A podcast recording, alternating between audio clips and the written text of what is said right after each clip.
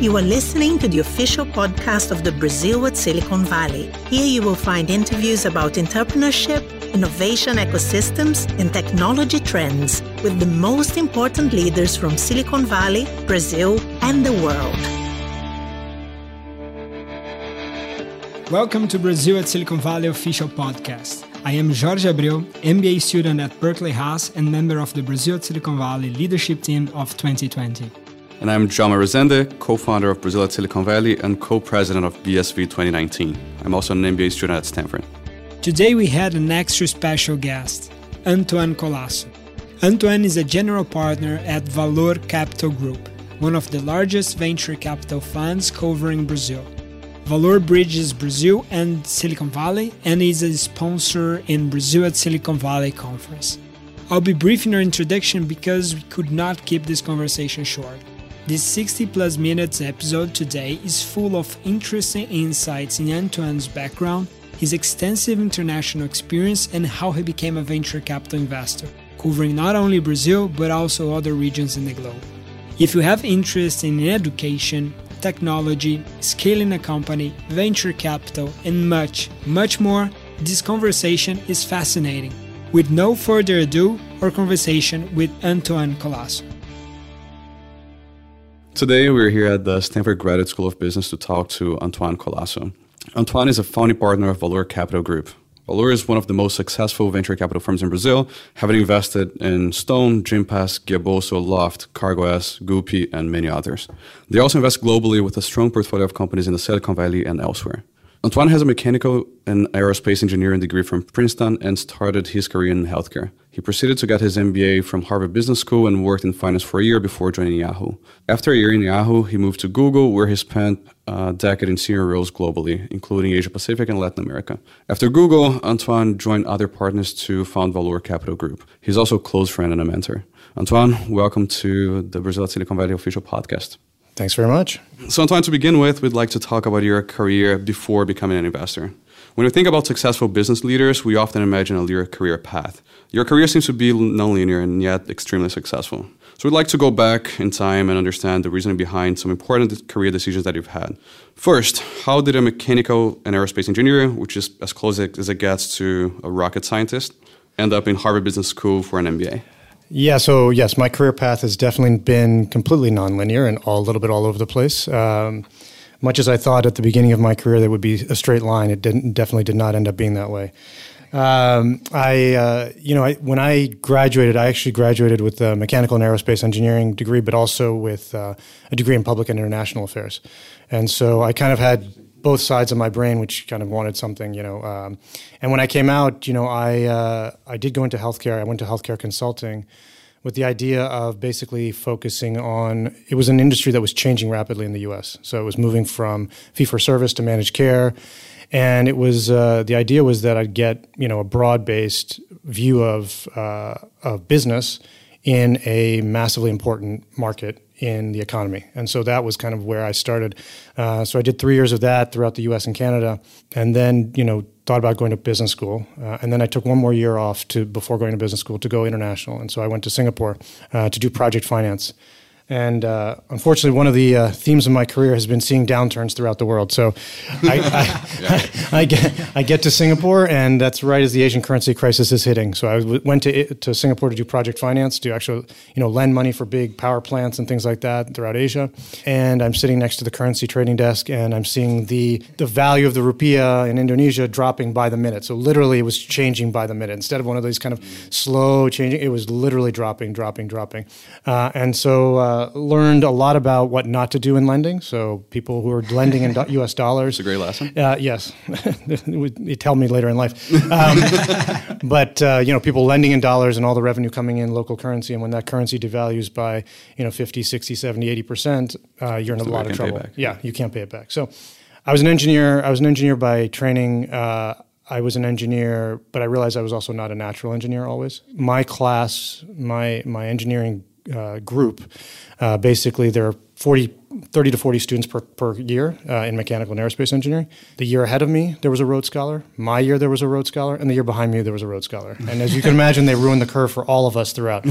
so I quickly realized that while I really enjoyed understanding how things worked and how engineering worked, um, it, I was not the natural at it. So uh, I left that to the real rocket scientists and went into more into business. And that's how I kind of ended up at business school. That's cool. Um, and what about the MBA? Like one of the things that happens nowadays is a lot of people, especially in tech and to some extent in finance, are questioning whether an MBA is worth it or not. You've worked in both tech and venture capital, which is investing, finance. Do you think the MBA was worth it? For me, absolutely. I mean, look, I think I think every it's a very personal decision as to whether you take an MBA. As you said, there's an opportunity cost to it. Uh, everybody is, uh, you know, it's different for everybody. So the calculus is different for everybody. Um, for me, it was an opportunity to change my career uh, and look at something new, but also look, you know, an MBA is a time to learn about things, uh, and you can, you can do all the case studies, and you learn a lot about case, you know, learn about businesses and so on. But for me, it's the people. And to be honest with you, the best thing about business school for me was the people. Um, now, can you put a price on that? Is it worth the expense? I don't know, but you know, my jobs that I got out of business school, uh, two of the jobs I got after business school, uh, were were thanks to the, my friends at business school who led me to them. So I don't think it's the same for everybody. It's expensive. It's not only expensive, but it's time away where you could be making money. Um, but for me, it was a phenomenal break. It was a phenomenal time to experience uh, new and different things and meet new people. Um, and I wouldn't give it up for the world. My, my, frankly, my best friends in life have come from business school, and so I can't, you know, I can't put a price on that in some ways. So for me, it was phenomenal, but it's not the same way for everybody. Yeah, that's interesting. I mean, you guys are going through it right now. I don't know what you guys think. Yeah. So, so totally agree. Ha- having met you through my MBA, I think I already second that about the best friends. Um, but yeah, I, I, think for me, it's even it's not it's not only about what you get after business school, but even if you go back, even if you don't change your career, even if you go back to your same career, at least for me, it's a much more informed decision than like having seen the world out there, right. talk to people who worked in different things. That's it. Having gotten close to those people enough that you're gonna understand the pros and cons of each career, like exactly. no, the unfiltered version of it. For me, that, that's actually very, very, very valuable. No, I absolutely agree. Excellent. Totally agree with you guys. I cannot add anything else. okay, so you finish your MBA, spend a year in finance, and then you join Yahoo. Mm-hmm. When you joined Yahoo, it was still one of the most influential companies at the Silicon Valley, and you still chose to leave it during that phase to go to Google, which back then was a much smaller company. What was your reasoning behind that? Yeah, look, I mean, I came out of business school. It was 2000. Uh, came out to Silicon Valley thinking I was going to do tech banking with Goldman. Again, as I said, my career has gone through a lot of interesting uh, downturns in economy. So tech was crashing around us. Um, and you know, did a lot of pitch pitches to companies to do M and A work, uh, things like that. Uh, and uh, Yahoo, again, a friend of mine at business school was at Yahoo. Said, "There's an opportunity here to do business development. Why don't you look at this?" And so I did it. And then for me, you know, look, I, I think what's important in your career is always you always want to be learning, right? You don't want to be stagnant in any in any uh, career position. And uh, while I don't think I would have, I love tech in some ways. I didn't think I was going to go to Yahoo. At, you know, when I first graduated business school, um, but I thought. Um, you know, this was an interesting opportunity. This it was a natural progression from finance to tech was good to do business development because you do, you know, you've done deals, you know how to negotiate deals, et cetera, and so that was a natural progression. Uh, after a year and a half of doing kind of um, business development for the finance property of, of Yahoo, you know, it, it, it, turned. Part of it was also the strategy. The strategy that we were going to do there was not going. You know, we're not doing a lot of new and innovative things there. We were kind of doing the same deals. We were kind of um, uh, renewing similar deals. So at a certain point, my kind of learning had plateaued, and so I was kind of looking around a little bit, and then a friend of mine said, "Oh, by the way, there's a small company called Google where I work, and we're looking for somebody to start up uh, an analytics organization." And again, this was another friend from from business school, and I said, "Okay, I'll look at it." And you know, I I took a leap of faith, and part of it was based on. Um, so Sheryl Sandberg was my, you know, the current COO of Facebook was my first boss at Google, and she said to me, um, she said, "Look, uh, when Eric Schmidt, who was the CEO at the time, was recruiting her to come. She she said to her, "You want to you want to go to a place that's a rocket ship, because when there's when you're at a rocket ship, you're going to get lots of opportunities, and that's where you're going to grow your career." And she told me those words, and those words have stuck with me since then. And it was true. Uh, you know, I went in and I said to her, "Look, I think this is interesting. I think." Um, you know, I, I, think I can figure out a lot of things and, and, build this analytics organization for you.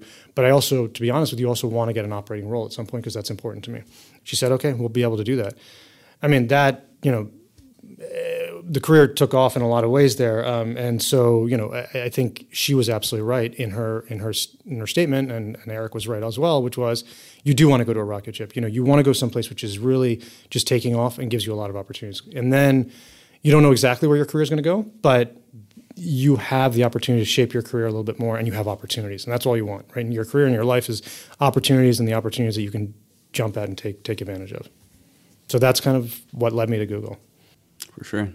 Sounds like a great reason. All right, but and then you were talking about your career being on a rocket ship and where that can take you. It took you to a lot of places. So yeah. you developed a senior roles in Latin America, Asia Pacific. How did that global experience actually shape your career going forward? So look, I mean, I'm uh, I'm I grew up in an international family. My father's Indian, my mother's French. Uh, you know, worked for international organizations. We traveled every summer to different parts of the world. I always feel like you know, I am you know, while I've grown up most of my life in the U.S., I'm still a rabid French supporter in sports. You know, I'm still very proud of being Indian. Um, sorry to the Brazilians for the football matches that we've beaten you in. Um, Zidane. Zidane did. Uh, the French didn't. Zidane did. Zidane did. Yes. We don't mention. Uh, uh, but uh, you know, so so inter- kind of an international background was always in me. Um, I'd always thought about doing international uh, work before. Um, and you know, to be honest with you, my exposure in business school to my friends from from Latin America, from Brazil, et cetera, were always uh, you know something that really gave, gave, me a passion about Latin America as well. But you know, six months into my stint at Google, um, you know, I'm present. Or it was actually four months into my stint at Google. I was presenting to uh, the founders, the CEO, and saying, you know, we should open up an operation in India. Um, Eric, the CEO, turns to me and says, "Does that mean you're going to do it?" Uh, when you've been at the company for four months, you don't say no to the CEO. Challenge so, accepted. Exactly. So you know, I ended up you know six months into my stint at Google, I ended up in India, uh, you know, setting up an operation from scratch.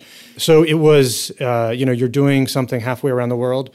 Uh, you are building an, a business. Um, so we you know I think of it as a startup within Google, and so we were literally uh, tasked with starting everything from scratch how to hire people, how to find out what the right universities are to hire from, how to build salary ladders, how to make sure we have the right entity, how to make sure we don't get shut down, how to make sure we're, you know, we don't have legal issues. All of that stuff. I'm literally in a hard hat in a, in a empty uh, shell of a, of a, new building saying, you know, a projector needs to go this way on the, on the wall, right? So. Um, and by the way, you have a core business to run. Exactly. And, and that, that, yeah, so that's not even that's my day start, job. That's exactly, the startup, exactly. that's the startup feel of it. Exactly, exactly. So, you know, it's, it's so it was, it was a very, very unique time. You know, when do you give a 20 something year old the opportunity to build a whole new business in India from scratch? You have the Google brand and the Google backing, which we were still, you know, pre IPO, we're still relatively compared to these days small. Um, and you're doing a startup within that. And, you know, even, you know, we even had to, you know, at the beginning, we didn't have our license, so we had to hire through a third party. Uh, we had to hire contractors, et cetera. Uh, people didn't really believe that we were Google, so we had to, you know, the people, would, you know, new employees would come in, young new employees would come in with their families and say, "Is this really Google? Is this really a good job? Why should my child go here rather than go to a civil service job and things like that?" Right. So, uh, you know, and then that led to a number of other uh, regions. So I, you know, then set up uh, operations in Mexico, São Paulo, uh, Buenos Aires, um, you know, and other, uh, and then helped with, you know, the first hires in Israel and and Hungary and so on it was really exciting. It was a really exciting time at Google. It was a really interesting opportunity. Um, looking back on it, we worked crazy hours like a startup. We were working, you know, seven days a week all the time. We were living together, working together. It was, it was an, an intense experience. But I think for all of us that went through it, including myself, I think it was an incredible learning experience. You learn how to just figure things out like a startup, right? You figure stuff out. Um, and sometimes, you know, the, the, the headquarters can be helpful, and sometimes it's not helpful. you know, frankly, you know, sometimes people want to you know want to run their fiefdoms and but aren't willing to come out to the field and, and, and see what you know. You have to meet people to, to get things done. As we know in Brazil, you have to meet people. You can't just do things over email over the phone. That's not going to work. You have to build those relationships, and so. Um, you know, so yes, I mean, I think my career, you know, I did most of my most of my career at Google was spent in Asia and, Latin America. So, you know, I, I ran a, uh, an organization that was essentially a business development organization that, that did deals throughout all the countries in Asia and Latin America that you can imagine China, Hong Kong, Taiwan, Australia, New Zealand, India, uh, Korea, Japan, and then in Latin America, you know, we were in we were in you know all the countries in Latin America basically doing deals. Uh, you know, Brazil, Argentina, Mexico, Colombia, Peru, etc. Um, and you know, I think I think it gives you great perspective on a you get just figure out how to get things done. B um, you figure out something about yourself on how you can be resilient in some ways. C you also you know you figure out that look markets are different and you have to be able to adapt to different market situations but also there are core commonalities that you can try to figure out within business that are important and so all the, those things i think were, were critical in understanding um, and grew and I grew immensely as a result. Now, you know, like I, I look back at my years at Google, and that was an incredible experience, an incredible time uh, working at a phenomenal company with phenomenal people, and I just got thrown into things that I was very lucky to be able to do. So I, I you know, feel very lucky that I was able to to work there and over those time. That that's fascinating, uh, Antoine. Truly. So you worked hard at you accomplished a lot in healthcare, finance, and tech, and then back in 2012 you decided to pivot to, to venture capital. Uh, why did you choose venture capital as your next step in your career, and why founding Valor instead of joining established and known fund? Yeah, so when I when actually when I graduated business school, I thought I wanted to go into VC. I thought you know if I was going to come to Silicon Valley, I thought VC would be exciting, really interesting. And I kept on getting the the feedback. Look, you go get an operating role first. Go get operating experience. Learn how to run businesses, companies, and that'll make you a much better VC. And so, at the time, I'll be honest, I was like, uh, you know, I was impatient. I said, no, I uh, come on, why do I need to do that? But you know, okay. Um, and so, I was like an MBA student. Exactly. You know, coming out of your MBA, you you you know how to run the world, right? um, and so, you know, I I. Uh, I'd gone off and done a number of different things, and then and then you know this opportunity came to me, and, and I'd always the reason the opportunity came to me is because I worked with my partner Scott's wife in Asia, and we got to know each other living in Singapore. My second stint in Singapore, and so um, he knew that I'd always been interested in venture. Uh, he knew that I'd opened up uh, an operation in Brazil and was you know loved the Brazilian market, and so. Um, he came to me when they were starting to think about doing a venture business and said, you know, would you like to do this? Um, and so it came back to my roots of kind of being interested in venture. Uh, I felt like I had some experience that I could help startups with. Um, hopefully, that has been true. Um, and uh, you know, I thought it was an interesting time in Brazil, especially. And so, you know, when you ask why not a more established firm like in the U.S. and so on, look, I think the interesting thing is, and and maybe maybe my career has been a little bit this way, is kind of going counter to, the convention in some ways, which is Brazil was an early ecosystem, uh, didn't have many players. And you know, it was a similar idea to when we opened up our operation for Google in India. And we had the opportunity we could open up in Hyderabad or we can open up in Bangalore. Yeah. Um, it was still called Bengaluru at the time. Now it's Bangalore. Um, and the idea was, are you going to be a bigger fish in a smaller pond, or a smaller fish in a bigger pond, right? And and so we decided that look, from a hiring perspective, from where we wanted to be, be and kind of what we wanted to grow, Hyderabad was a better example, uh, a better choice for us at the time. Same thing with Brazil in some ways is look, you, you've got over a thousand, I think something like 1,300 VCs in, in the US, right? And yes, you've got phenomenal companies, you've got a lot of money here, but you know, you're chasing deals more aggressively here. And if you're not one of the bigger brands, it becomes bigger, harder and harder. In Brazil, we had the opportunity to build our brand. We had the ability to build one of the one of the you know kind of the preeminent uh, brands in Brazil, and that was something that really excited us. And I, that's something that excited me personally. Uh, I also looked at the team around me with uh, you know with Scott and then and then some of the senior kind of advisors of our group and their experience. You know, Scott's father was a former U.S. ambassador to Brazil, had a lot of contacts and so on there, and they also had a lot of contacts throughout the U.S. too. So I think I thought we could build something unique there, which. Um, I don't think I would have had the opportunity to do if I'd gone to a bigger company. And so, you know, being a, being kind of a startup VC, investing in a startup in startups, and investing in a market that's starting up, which had huge opportunity, and I was I was a big believer in the opportunity in Brazil and where it was going to go. And so that's kind of what led to that. Excellent. So you then find the market and which was the, the, value proposition that you imagined for Valor since the beginning and what is the value proposition of Valor nowadays? Yeah, I think I think the value proposition really hasn't changed. It's maybe been refined a little bit, but we always thought that we would be a cross-border fund, and that was really our biggest proposition. So being in both the U.S. but also having uh, inter- vast reaching international reach, um, as well as being in Brazil, I think was what we always thought was going to be differentiating us in some ways, uh, and I think that's been the true that's that's been true throughout. Uh, and I think um, you know I think we see ourselves as a cross-border fund. Seventy-five percent of our investments are in Brazil, but we still have 25 percent outside of Brazil. And the idea is really that we can bring a lot to bear to our companies. So not only do we bring our own experience, our own you know kind of value add, but you know we bring um, we bring fin- our own financial capital. We bring financial capital from outside of Brazil, where we can we and that's that was critical over the last four or five years prior to kind of I think last year things changed in Brazil, but prior to that it was really critical to bring in kind of your Series B and Series C was from, from the outside, and we had those contacts throughout the world. Um, we also brought uh, intellectual capital. So I think you know bringing ex- experts from Silicon Valley to our companies was something that was very valuable uh, and really important to them. I think. Um, and then we also kind of brought this geo arbitrage, which was the ability to, um, you know, one of our companies early on, uh, we were invested in a company which was Scup, which was kind of a social listening company in Brazil. Uh, we said, okay, you know, you should come, you should talk to the U.S. equivalent, which was Sprinklr at the time, uh, and said, look, you should talk to them, see what they've learned, et cetera.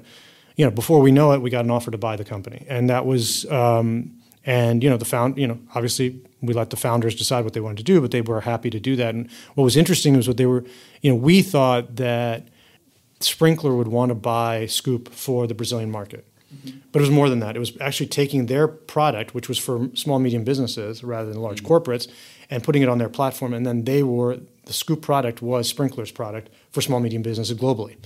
So that so that was really exciting to us to put a Brazilian business early on, not only as an acquisition for a market, but for an acquisition for a product that then got put on a larger platform, right? And so that's something that we thought was really interesting, and that wouldn't have happened, I don't think, without our kind of our our ability to bring you know to bridge those two markets, and I think that was something important. And the last thing I think that we that we feel like we do is also we bring we do ecosystem development the other way, which is bringing companies from outside of Brazil into the Brazilian market and bringing that expertise, that uh, the, uh, you know that ability to seed things in a bit, a bit of a different way into the Brazilian market. That's very clear.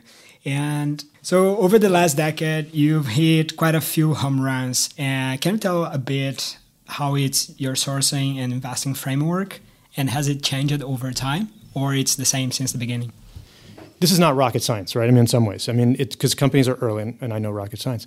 Um, exactly. So um, I think everyone's looking for similar things, which is first of all, it's a team, right? You you want to invest in a team of people that are really strong and resilient in some ways, right? Because we you know that in a startup things change, so you can have. Um, you know, you think you're going down one path, your strategy is this path, but we've seen so many companies, we know this happens, that you have to pivot slightly or a lot. And you know, so you want a team that can be resilient and really be able that you believe has the ability to be able to change. And I think that's critical. You know, you want to you want to find uh, you want to find a team that's also, uh, or sorry, a, a, a, business that's got a product that's really uh, that people really want. You know, that there's proof points to the product and and that it makes a lot of sense for the market. And you want to make sure that that market is large enough to build a business, big business. Again, this is not We've, we've all studied this in business school. We've all seen strategy classes, which are you know that go through this. I mean, it's it's so it's not rocket science. So in some ways, it's also a matter of kind of feel rather than than than uh, actual.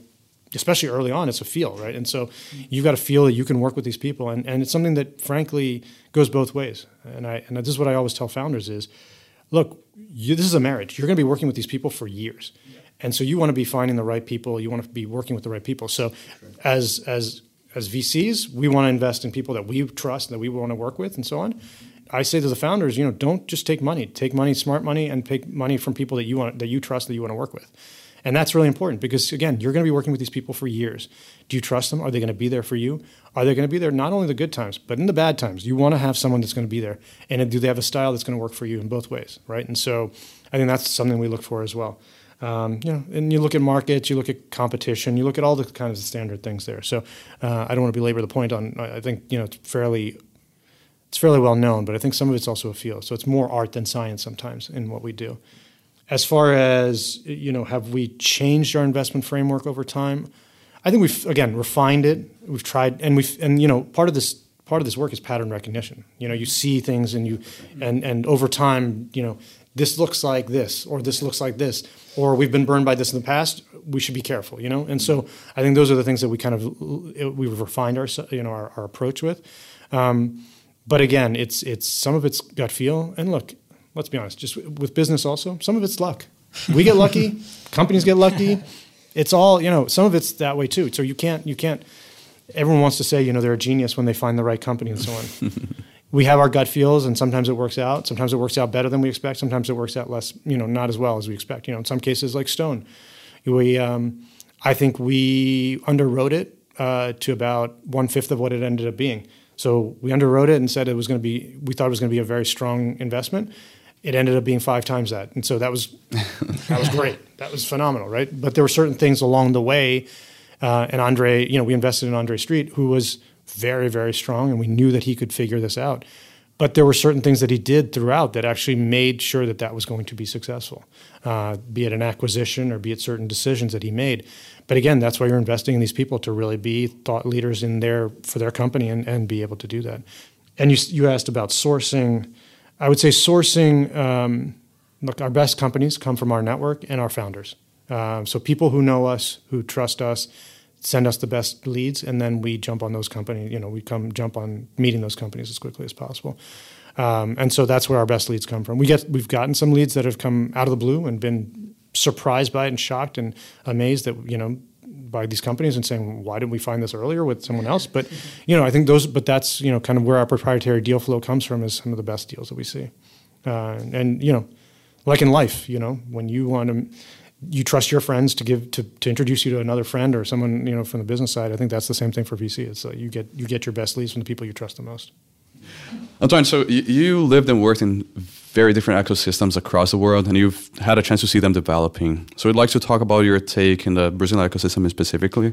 Given your experience, first you could have opted to invest in Southeast Asia or elsewhere. Why Brazil? Uh, so there are a couple of reasons. Look, I mean, I I would still love to go work in Southeast Asia in some way or the other. I mean, I think that uh, the Southeast Asian market is fascinating, and I think there's a lot of uh, activity happening there, and so I think it's it's a really interesting market as well as what's happening in Brazil. Um, and I, I, do miss my days there in some ways, and I miss the markets there in a lot of ways. Um, but but that being said, look, I mean, the Brazil opportunity again came about somewhat. Um, uh, you know, I'm some, somewhat lucky to have that opportunity come to me in some ways, right? So, Cl- uh, Cliff was the former U.S. ambassador. Uh, Scott, I knew, and the the opportunity came to me in some ways. Um, but again, as I said, I think that it was important that the opportunity was the right opportunity too. And so I think again, I think Brazil was, uh, and I'm sure we'll get into this a little bit, but was was really ripe to grow. Uh, you're talking about a market, you know, 200 million people, um, where with a lot of creativity, a lot of entrepreneurship already in the country. If you look at the number of small medium businesses, there are over a million small medium businesses in Brazil. They're not all tech, but they are there, right? And so you have this energy in this ecosystem of, of that existed in Brazil already, right? And you know, ironically, you look at a lot of companies, and a lot of the big companies have a Brazilian co-founder. You think about um, Facebook, Instagram, right? So these companies have Brazilians there. Even at Google, we had very senior engineers who were from from Brazil. So it existed there. Um, it just wasn't the ecosystem in Brazil wasn't fully developed and fully formed yet. But you could see that the what was needed there was the, uh, was was uh, was in existence. As one of my partners, Michael says, you know, he moved to Brazil.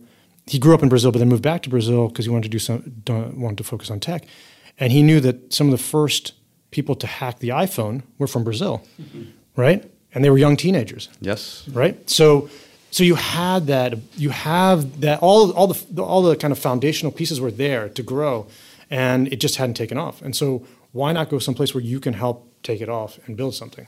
I mean, did, did we know we could succeed? No, but you know, it was it was worth the risk to try. Uh, and with a very strong team that I was coming into, um, you know, that had gone that done other investing in Brazil, we, you know, I thought that was a good good opportunity to do that.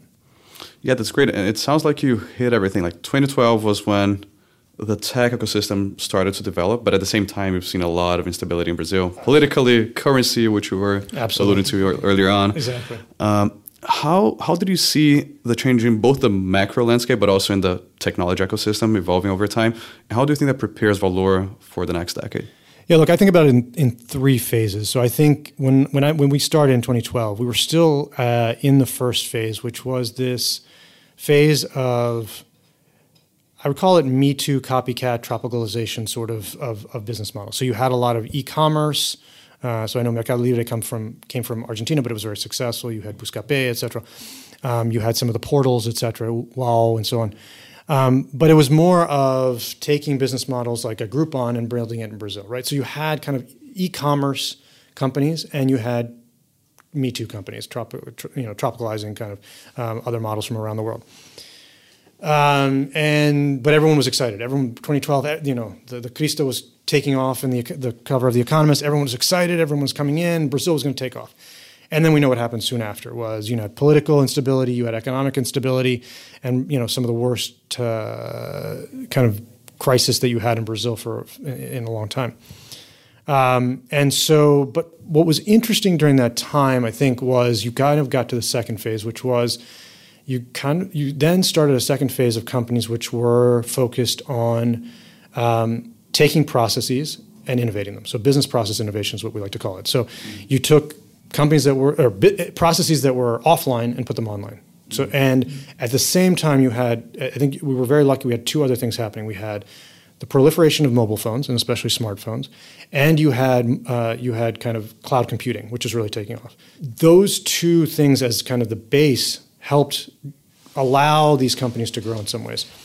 What was interesting is I think even during the downturn, while macro level issues were happening in Brazil, the tech ecosystem was really uh, very divergent from that in some ways. You saw tech was really growing while macro was going down.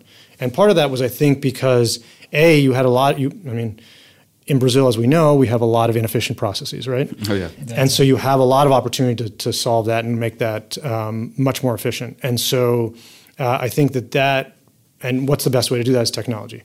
So you look at the trucking space. We are investors in, in, in CargoX. And CargoX, what they were was basically getting freight from one place to the other more efficiently, right? That's the fundamental underpinning of it. It just so happened they had a great idea, but also the fact that mobile phones were taking off the fact that smartphones were taking off because up until then literally truckers would go would drop off their shipment and 60% of the time they would go back empty and that's after spending three days looking at looking at a truck stop with little pieces of paper or a, or a facebook group to find out if people had more you know inventory to go back highly inefficient we know that we've seen that in other markets but you know again the fact that you got mobile phone penetration. Now all the truckers have a smartphone in their hand. They can figure out where the you know, and they can connect to more uh, you know trucking inventory to go back. Immediately, that changes the, the, the game, right? So you see that even Gympass, which is one of our you know high flying companies and has been a phenomenal company to work with, and I feel honored and privileged to have been working with Cesar for these years. You know, the idea is not necessarily revolutionary in some ways, right? You, what you're doing is you're bringing, you're creating a virtual gym network in some ways, and giving people access to that, right? But I think what was critical was figuring out the right business approach to it. What, how do people pay for this, and how do you get all the people in the ecosystem happy? And it's not only it's not a two-sided marketplace. In some ways, it's three. You've got the gym owners, you've got the employees or the users, yeah, and you've got the companies. And so, how do you make all three happy with the marketplace that you're creating? Yeah. And so, I think that bit, creating that business is really interesting. And again, what you see is that you know, what's fascinating is you see this happening in Brazil. And why is that? And people don't think about it, but Brazil's a massive market, right? They are the second largest gym market in the world. Mm-hmm. They are, you know, the third largest beauty market in the world. The trucking market is 60 something percent of the US trucking market. Mm-hmm. So you have massive markets in Brazil that were oftentimes were overlooked. But when you apply technology to these things and so on, it become it, you can be, create these large companies, which is really exciting and really interesting. And so that was kind of the second phase that we saw, and that's I think what got us through kind of the, the downturn. And for us, what was really important as Valor was we always said from the very beginning we're going to be long-term investors. No matter what happens, we're going to be long-term and we're committed to the market. And I think that was critical because what you saw in 2013, 2014 was a lot of investors came in, were really excited, then were scared off and left. And so mm-hmm. having that consistency was really important. And again, you can say that you know we were counter cyclical, counter to to public opinion, et cetera, and whatever what have you. But I think again, I think that served us well and has has served me and my career well is to say you know if you really believe things are cyclical, if you really believe things will happen and the, the underpinnings are there, you stay there and you stay for, you know stick with it and you learn and you do it hopefully in an intelligent fashion. And so I think that was what was critical for us to, to be in the market. So I think we went through that second phase, and now the third phase I think we're seeing just the start of right now, which I'm really excited about, is new technology innovation that's coming out of Brazil that can be on a global scale. And so we've got a company called InLoco, which is doing kind of uh, indoor geolocation. So G, uh, GPS doesn't work inside buildings. If you've ever tried to, you know, get an Uber or a Lyft or something like that from inside a building, you know it's all you always have to move the you know the, the location to where you really are. This is all done through crowdsourcing, so it's kind of like Waze indoors, but it came out of Brazil, out of Recife of all places, right? Yeah. And why is that? The advantage they had in some ways was that you know countries that were more advanced, so so, uh, so-called advanced in in technology, were all going towards beacon technologies. So they were saying, okay, we're going to stick something in the ceiling. Well, in Brazil, that's too expensive. You can't stick things in the ceilings throughout, you know, throughout businesses, right? So they, he, you know, this entrepreneur had to figure out how to do it uh, using just what's in your mobile phone. And he comes from, you know, two professors in Recife, very bright, and figured out a way to do it. And it's fascinating, but it had to come out of Brazil, right? Because it was not going to come out of a, uh, out of a, uh, out of more kind of uh, U.S. market in some ways. But it is a technology that now can be put on a global scale. And so I think that's what we're going to see. And so I, I always equate it to kind of uh, how you know Israel has been very successful. They've always had to look outside of Israel first. Brazil didn't have to do that because we've got a large enough market in Brazil. Um, but you know, you look at a Waze, for example. Waze was a phenomenal product used. I mean, before they were acquired by by Google, they were you know in Brazil everyone was using Waze, right? But what it and it was a global product. But you you get that product bought by a Google and then it's put on a global platform and grows even faster. And that's mm-hmm. I expect that to be what we're going to see in Brazil. Either companies being global companies, and we've already seen some of that, and I would argue Gympass is one of those right now, um, or we'll see them acquired by global companies and really put on a global scale. And I think that's what our next phase in, in Brazil is, and that's what we're very excited about. Yeah. That's amazing, Antoine. Really, like, so when you say this, I kind of get the chills because when I look back at last year when we started Brazil at Silicon Valley, one of the main things, so I was one of the co-founders, but who, the person who pitched it to me was Rodrigo Xavier. Yep. Who was a ball of energy, and an amazing guy. Phenomenal guy. Yeah. And then I started looking at the data. I saw that Brazil was the fifth largest country in terms of population in the mm-hmm. world, eighth largest economy. Yep. But still, when you look at any innovation technology ranking, we're 60th or 70th, depending on the, the ranking you look at. So there's a mismatch between between innovation and where the country stands as like just as a global relevance in general. I think the conclusion we got to was first we never we had never had long term capital that could endure risk in Brazil. That's right. Yeah. So you did have long term capital, but it was mostly for infrastructure projects and things that were very safe, right? Um, and second, you didn't have the culture. Well, and also the ca- the capital was there because uh, you didn't need to take risk, right? If you could get risk free yeah, at exactly, 14%, 15% yeah. because your inflation was so high, why try to take risk at thirty percent. That it's not worth the risk reward. Per, per, yeah, so things that's have changed, it. right? So sorry, but you were saying culture also, yeah. No, that's it. That's it. But I was going to get to that point because I think right now we do have the capital because interest rates have gone to four point five percent, and yep. and also I think the world mindset is changing about Brazil, and absolutely, at least looking forward, should be much more stable. But now, and of course, funds like you are addressing that point, and I think we we're reaching a point that capital is not going to be a problem anymore.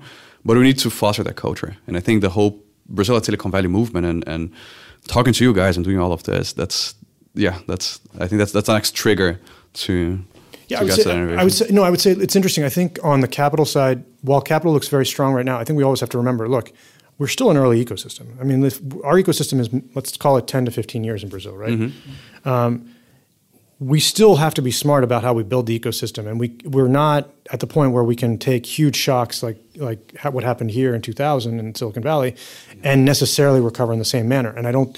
So while we have patient capital, it's not at the same scale, and it's not at the same patience necessarily mm-hmm. uh, yet. And so I still think we need to do things right for the ecosystem. So that's one mm-hmm. thing I would I would say. Uh, so you know, it still behooves us to be smart about how we build the ecosystem across all the levels, and and and, and we can talk about that. And I think we're going to talk about that a little bit later. But I think that's really important. Um, secondly, on the cultural thing, I, I do think there's been a, a, shift in the culture, and part of that is the irony of the of the economic downturn over the last several years has been that I think uh, younger people are seeing entrepreneurship as a career path, and they don't uh, tech uh, entrepreneurship as a career path, and I don't think they saw that before. I think you had uh, you had that you had certain small examples, but not on a massive scale. And so I think what happened was just by necessity, you didn't have as many banking jobs, you didn't have as many consulting jobs, you didn't have as many civil service jobs, which were always seen as the safe, the go-to, the thing I can do to say to my parents, I've got a good career, right? I mean, it's, it's not only Brazil, but India was the same way, right? Those jobs dried up. And so now you had to find new opportunities. And so in parallel, you had opportunities with companies being successful and being in the news and so on. And so people are saying, "Oh, wow, maybe I can go to a startup a company and it's it is a career path." And so so I think you saw a change in these opportunities for people. And I think that was a real big sea change in Brazil. Mm-hmm. So I think that's something that's really been interesting to see as well. Uh, and the last thing I'll say is you mentioned like, you know, GDP, uh, population, et cetera. Uh, Brazil's kind of at the top of the list and not on, on, on mm-hmm. innovation and so on.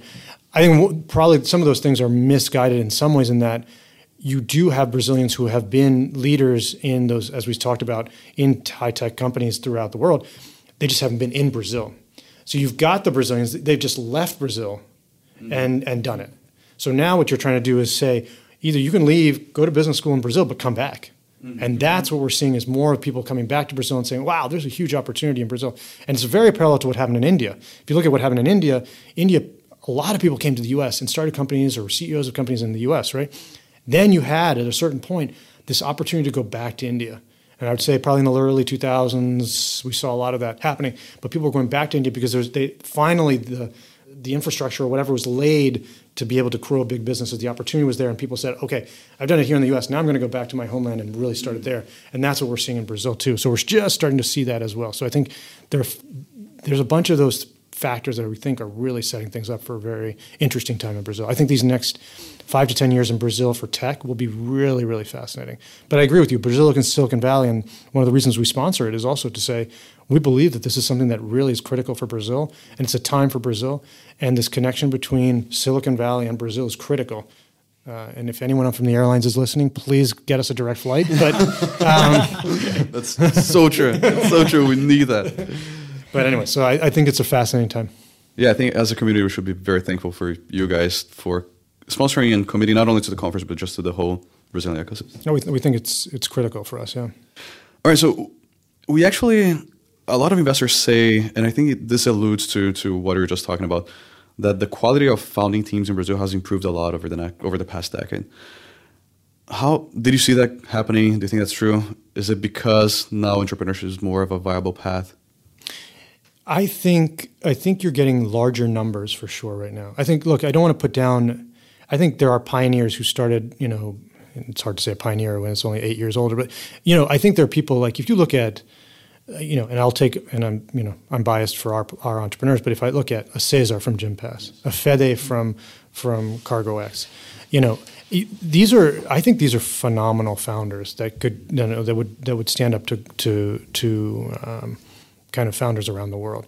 Um, and so I don't think you, I don't think it's a, necessarily a lack of quality. I think it's a lack of quantity. I think you have more good people now than you did then. Mm-hmm. But you had very good people, and in some ways they were dealing with harder times than the founders are today. Mm-hmm. And so if they could be successful then, they could be successful anytime. So right. So, um, so I think you've got examples of very very strong Andre from uh, Andre Street from from Stone also right right I mean you've got world class founders who were really uh, you know in the last eight to ten years who really were, were, were phenomenal uh, but I do think you've got a whole new crop now and you know I think entrepreneurs see each other as generations in some ways. They'll see kind of themselves with their cohort their, their peers that have started companies at similar times. And so I've mm-hmm. talked to entrepreneurs about this.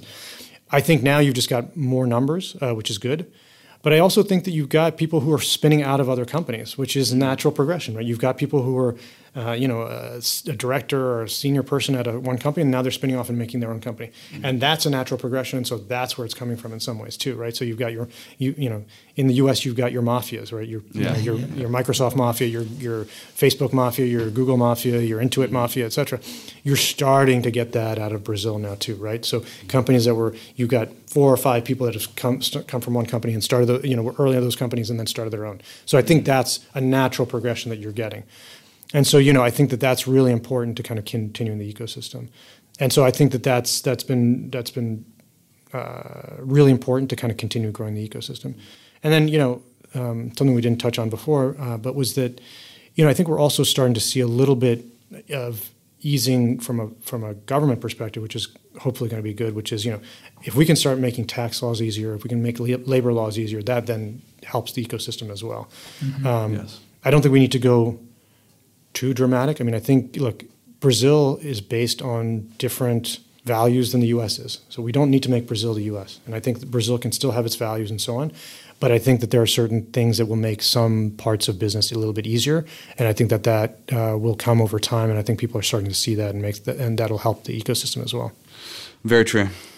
All right, and looking back at the ecosystem, a lot of the entrepreneurship came from disrupting traditional traditional industries in Brazil, like finance and mobility. Are actually very good examples of that. Yep. Do you see a next wave or a next big industry that is going to be disrupted? Anything you're particularly bullish on? Yeah, I mean, we're seeing a lot of things. Look, I think one thing that I'm very interested in is healthcare. I think healthcare, we're seeing a lot of new companies in healthcare, and I think that uh, it's similar, as I said, to my early in my career when I was looking at what happened in the U.S. Uh, fee for service to managed care. I think we're all seeing that healthcare, the costs of healthcare are massive in Brazil. Uh, it's uh, it's probably unsustainable to kind of continue to have these costs uh, continue to grow. And if you look at companies and the amount of money they're spending on healthcare is you know, it's really painful for them. And I, and I think there has to be a balance where we find very good quality health care for, for citizens, but also in a manner that, that is uh, managing costs better. And so I think that that can be done. Uh, uh, and I think that that will continue to be done, and we're seeing things happening in that in that vein. Um, and I think it's all you know, it's all aspects of healthcare. It's from how do you manage patient care to how do you just manage data, uh, electronic medical records, et cetera? Um, how do you create the right services to, to, to help uh, people throughout the, the, the mm-hmm. care and getting them the right level of care at the right time? Uh, uh insurance, uh, all those aspects of it, I think, will be changing in Brazil uh, over the next several years. But there are other industries as well. You know, we're seeing changes in property tech, right? And that's some good, some you know, not so good. Um, but I think that will change. I think agriculture is a massive industry in Brazil with very little technology. Uh, there's a there's a challenge in distribution. How do you get it to the farms? Which farms do you get it to? They're big farms or small farms. Is you know, I think, but I think that that's another area. Um, and I think there will be more, and I don't want to use it as a buzzword, but I think there will be more AI um, underpinning some of this, some of the kind of technological revolutions that happen in Brazil as well. Um, and you know, I think um, machine learning and things like that, you've got you know Brazil has a unique opportunity because again, with the number of people that speak Portuguese, Portuguese language is slightly different than the U.S. than English um, than than Spanish, mm-hmm. and so if you can become you know if Brazil can be a real uh, hub to be creating that machine language, you know, natural language processing, et cetera, out of Brazil for Portuguese, you get, you know, and that will be something that people will need. That you you've created something almost a barrier that other people can't build. Uh, so I do think that those are some areas that I that I'm pretty excited about, as, uh, amongst others. And you think the these or any of those areas are being are not being addressed by Brazilian entrepreneurs yet? Is there anything that if you would advise an entrepreneur right now, they should focus on I think industry wise, a lot of people are looking at a lot of industries. I, I think uh, I would continue to encourage entrepreneurs to to really challenge the status quo and see if there are ways that technology can really make things better. Um, and I think you know I'm sure there are a lot there are people out there who are a lot smarter than I am and know industries a lot better than I do. So I'm I'm looking forward to hearing from them. Um, because I, I, don't have all the answers, and you know that's why I'm not doing a startup myself. I just invest in smarter people than me. Um, uh, I do think I do think that you know what I do challenge Brazilian entrepreneurs as well is to think about um, expanding at the right time. So Brazil, the Brazilian market is very exciting, and I think there's a lot of opportunity. I think sometimes people hold back from expanding to other markets too much. There was always this thing, and I think it's it's starting to wear down. But oh, Brazil is different from the rest of Latin America. We're Portuguese speakers; they're Spanish speakers. You know what? These a lot of these countries have similar similar challenges. Now, the question is can you expand in a way that is uh, efficient and that makes sense? But you know, some you know, a lot of Brazilian entrepreneurs say, "Oh, I want to go to the U.S. next."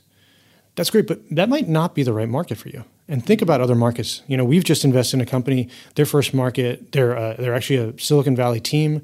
Their first market was Nigeria, and their second market is going to be Brazil, and they're entering the Brazilian market because you see a lot of parallels between Nigeria and Brazil in fintech the way people are get lended money, you know, the way people are lending uh, money to them. Leapfrogging from cash to exactly, mobile. Exactly. So I think it's important to think about. Again, we are, you know, once we put Brazil on the map, and we're putting Brazil on the map, we should be thinking about bring, you know, exporting our technology, exporting our solutions to not only the U.S. but other markets that may make more sense. Mm-hmm. And again, I think we have a competitive advantage in certain ways in certain markets to bring that to, the, to bear. Now we have to be very smart about how we do that. We have to you know have the right team to do that. We have to have the right business model to do that. But let's not just take it off the table automatically. Let's think about where we can make a make a real impact and globally, and what the right markets are to do that. And so that's that's my challenge to entrepreneurs in some ways. So part part of the the foundation of Brazil at Silicon Valley is actually having Brazilian entrepreneurs and people involved in Brazilian innovation ecosystem learn a little bit from the Valley because it's way ahead in, in a lot of senses. But we also think there's a lot that uh, global entrepreneurs can learn from Brazilian entrepreneurs. Having seen a lot of markets and invested in a lot of companies in and outside of Brazil, what do you think those lessons could be? Well, I think one, again, based on what we just went through and the economic downturn and so on, uh, what it forced us to do was in Brazil was be very um, thoughtful about our cash utilization and cash management. And to be honest with you, I think that's one of the things that's made our companies very resilient. And because we couldn't count on the next funding round, we couldn't count on um, you know the fact that we were going to be able to find a big round of cash next, right? You couldn't you couldn't count on that. So you had to think about how you're going to run your business and the, the different uh, contingencies if things went down. And so we always had to be prepared, and that resiliency and that kind of uh, strengthened business model was something that I think was very, very strong over the last several years by necessity. And you know, I think we're seeing that in the U.S. facing that now. If you're looking at a WeWork, or you're looking at you know some of the companies that went public, even Uber and so on, we have not counted on just making losses for years on years on end and just being able to to, to fund that. And I think that's something that I think now, you know, U.S. companies are starting to deal with as well. Um, and so I think that's when one of the strengths of the Brazilian kind of ecosystem to date. And I hope we don't lose that just because there's more cash in the market. I think we still need to be thoughtful. You know, we're seeing even, you know, we see global downturns now. Uh, who knows what's going to happen with this coronavirus and so on? We're seeing a lot of companies saying we need to think about, you know, does that change any of our spending for right now? Well, is that going to change our business? We're seeing the travel business could be down, you know, 10 to 20% this year potentially mm-hmm. on a global basis that affects all companies in globally, right? So how do you think about that? How are you resilient to that? How do you think about the different possibilities? And I think that's one of the things that we in Brazil have had to be by necessity, and I think other companies should think about more more proactively. Antoine, you mentioned the phase that you you saw the Brazil uh, ecosystem developing, and now the third phase that you, that we are entering. We'd love to hear about the future of Valor and how you're preparing to to add value to the ecosystem and and, and surf this wave. We know that you have just raised uh, more than 200, uh, $350 million for two new funds, one traditional VC and one focused on growth equity. Can you share with us the, the strategy for those funds and what do you expect? Yeah, sure. I mean, our, third uh, early stage fund is really the same strategy that we've had for the first two. It's finding great entrepreneurs, early stage companies, seed Series A primarily, and investing them with them and helping them grow their businesses. Um, and I think uh, so. It's it's again a lot of the same strategy we've, we've you know that has kind of led to our success till date. Uh, we um, we then raised kind of a growth or what we call an opportunity fund as well, and the idea there was to continue to invest in these companies. So one of the things we found was. In a lot of cases, when these companies really took off and really became big and really grew, we just ran out of capital in our first fund, or, or, or, you know, we had limitations on how much we could put in one company from our first fund, and uh, so we raised a number of SPVs, uh, almost at the same size as our first fund, um, but it was an inefficient process, and so I think uh, there are two things: one, a, to be able to support our companies longer, and, uh, and uh, was one thing, and then, you know, selfishly is also we left a lot of kind of opportunity on the table for our own funds and our own investors, and we want to continue to, to provide that to them, uh, especially because we know these companies the best once they're raising money, and we want to be able to continue to fund, fund them uh, and saw the opportunity. So I think that was kind of why we created that second fund. Um, and uh, you know, it gives us another source of capital for our companies to continue to grow. Um, and again, through the good and the bad. Uh, and I think that's what we really want to be able to do.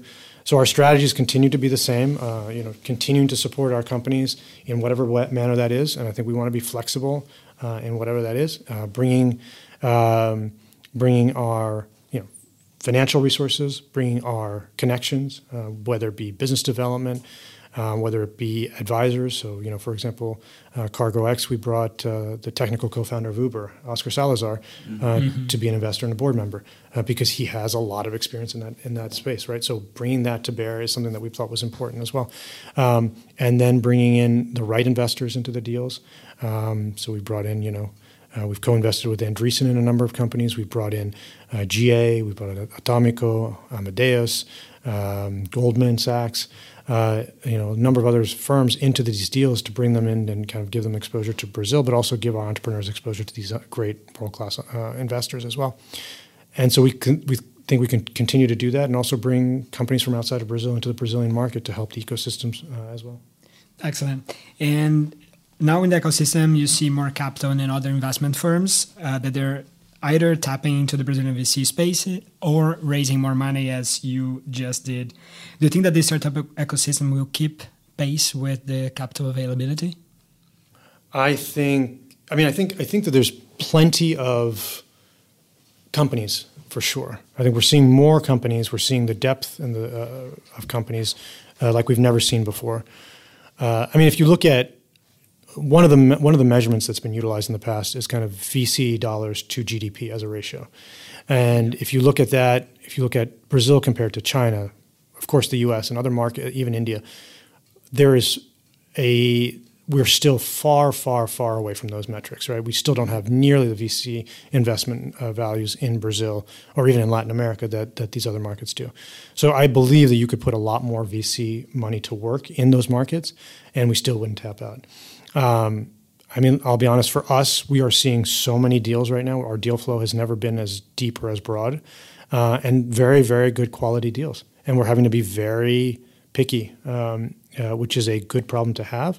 But I would say that there's still companies that we probably have to say no to, unfortunately, that I think are very good companies out there. And so I think that there is, uh, I think there's plenty of opportunity in Brazil still, and that will continue to be there. Um, yeah, so I, I, don't see that as being a, a kind of a, a, a limiting uh, factor for, for the market in any way. That's excellent, Antoine. Thank you. And to finish our conversation today, we'd like to shoot you some questions and hear your first thoughts on that. Is that okay? Sure. Are you ready? I think so. okay. So, did you have important mentors in your career? Who were they, and which role did they have? You know, I think I have mentors throughout my career. I think, I think, um, to be honest with you, I think uh, my mentors have come in three different um, buckets in some ways. I think when you start your career, and I don't know if, if either of you have faced this, but um, my family is one of my mentors in some ways, right? I mean, I think you know, I I bounced ideas off of my parents for many years. I still do to this day. Uh, they don't understand what I do, but that's always helpful, you know. And especially early in my career, though, you know, they said, I, "Look, I get that, really." You know, yeah, yeah, they don't they don't get it, but but you know, it, it's still they're still they still know you the best in some ways, uh, even better than you know yourself sometimes. And I think always going back and uh, and being able to kind of tap into them and them saying, I don't know what exactly you're talking about, but I know you, and I know what's going to make you happy, and this is important. And I think that's that's important. Um, so stepping back is always important. I think um, another bucket is your friends again, as we were talking about with business school, I think some of the you know some of your friends or some of the people who can give you good perspective and advice on what you're doing and what you're going after. And again, they're not necessarily going to say yes, do this or don't do that, but they know you again, and they can give you perspective, and they can give you perspective from what they've seen and what they've done, and so on. And then and then I've had some managers who have been phenomenal, and I think the best managers, to be honest with you, have been ones that not only cared about the business but that cared about you as a person. And I think uh, there's you know one of my first jobs in healthcare consulting. I had a manager who just really there, I had a couple of managers there who just really cared about me as a person, my career, what I wanted, mm-hmm. um, and I think that was critical. And even at Google, I had a couple of managers who cared about me as a person. You realize that that makes a difference. You realize that that's in the end that's you know that's really important to your career, and that's why finding the right person to work with, the right manager to work with, is really important because business will you'll you'll you can do whatever you want in business. You know, business is important. In the end, it's about people and, and your life. And and so finding the people that really care about you and really care about you know your career, who you are, etc. That's what I think is the most important. And frankly, I think you know I hope that I've done that for people that have worked for me. I hope that I've done that with my you know the the, the founders that I've worked with. But I think that that's when it comes down to it, I think that's fundamentally what's most important. In you know at the end of the day. All right, so now flipping the table a little bit, which career advice would you give your younger self? you know, my younger self, I thought I knew what I was going to do. I thought I had this path worked out, etc. I would go back and say, look, it doesn't matter. You're going to figure it. You just figure it out along the way, and that you're going to figure out your path is going to change, and things are so dynamic in the world that things are your path is going to change uh, so rapidly that it's okay and take the risk to do it. Um, you know, it was my path perfect Probably not. Was it the path I chose? Yes. Did I learn a lot on the way? Yes. And so that's all that matters in the end, right? So um, I think that's the most important thing is to f- kind of allow yourself the flexibility and take the risks when you when you feel like you have the right infrastructure around you to take those risks. We have been listening that a lot in your podcast. Thank you. That, that's comforting. and what technology do you believe that will bring the next large of wave innovation and why? I don't know if it'll bring the wave of innovation. I mean, look, we've seen mobile has brought a huge amount of innovation. We've seen yes. cloud computing has brought innovation. You know, we've seen AI is bringing innovation. You know, one thing that I'm excited about, and maybe it's because I am worried about the planet as a whole, is uh, energy storage. I think if anyone can figure out energy storage, I think that dramatically changes the world um, and changes um, kind of uh, uh, energy creation dramatically. I think it builds a whole new wave for solar, for for wind, for any sort of sustainable uh, energy. Because once you can store it, um, then you know utilizing it at night, et cetera, it changes dramatically. And I think our it, I mean, our world becomes a much much better place. Now, the one thing I worry about with batteries is yeah. you can create them, but then you have to dispose of them, and yeah. so there's the disposal issue of them. So that when I talk, when I talk about storage and batteries, I think it's finding solutions to both parts of that. Mm-hmm. Um, but I do think that that, that could revolutionize the world in a, in a way to, to make our planet a much, much better place. That's true. It would be an amazing thing for Brazil as well. Oh, I mean, where we have a lot of sun and wind outside of the, the largest I, consumer centers. Eh, and, and this, this, is an area that we're looking at right now. But the fact that I've always said, I've said for the last several years, the fact that Brazil is not a leader in solar generation is a travesty, frankly, because I think the opportunity to create you know sustainable energy in Brazil is massive, massive, massive. I mean, you've got so many, you know, so much natural resource of sun, of wind, et cetera, that could be, you know, that could power the country in so many interesting ways. So I, I think we're just getting to that point where it's tipping now. There's some government policies that are changing. I think, you know, uh, we, we know the panels and so on are, you know, the cost of, of, of panels has gone down so dramatically. I think it's, it's something that's going to change in Brazil. But yeah, I mean, I, I, if we could figure out storage, I think that would dramatically change things for, for the world and for Brazil specifically. For sure. All right. And any advice that you would give Brazilian investors or business leaders? Look, I mean, I think the only advice I'd say is look, find the, you know, as, as an entrepreneur, find the right product that your that customers want, that people want. Find something that really has the right fit. You may think it's the right fit, but if people are telling you they don't want to buy it or they don't, you know, they're not going to pay for it, it's not right and and you know listen to your customers. In the end this is all about serving your customers and provide them the right level of service provide them the right products and you will be you will create a good business.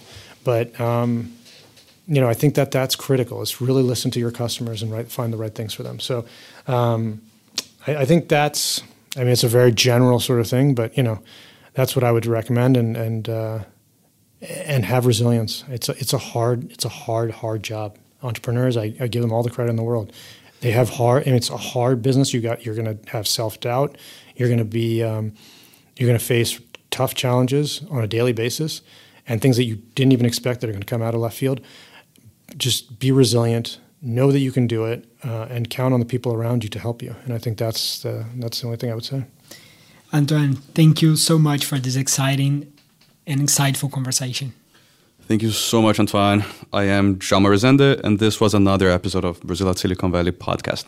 I am Jorge Abreu, and uh, we would love to hear your thoughts and comments on our podcast. Follow us on social media and see you in the next episode. This was another episode of the official podcast of the Brazil at Silicon Valley. For complete access to our content, please follow us on Spotify, Google Play, and Apple Podcast. See you in the next episode.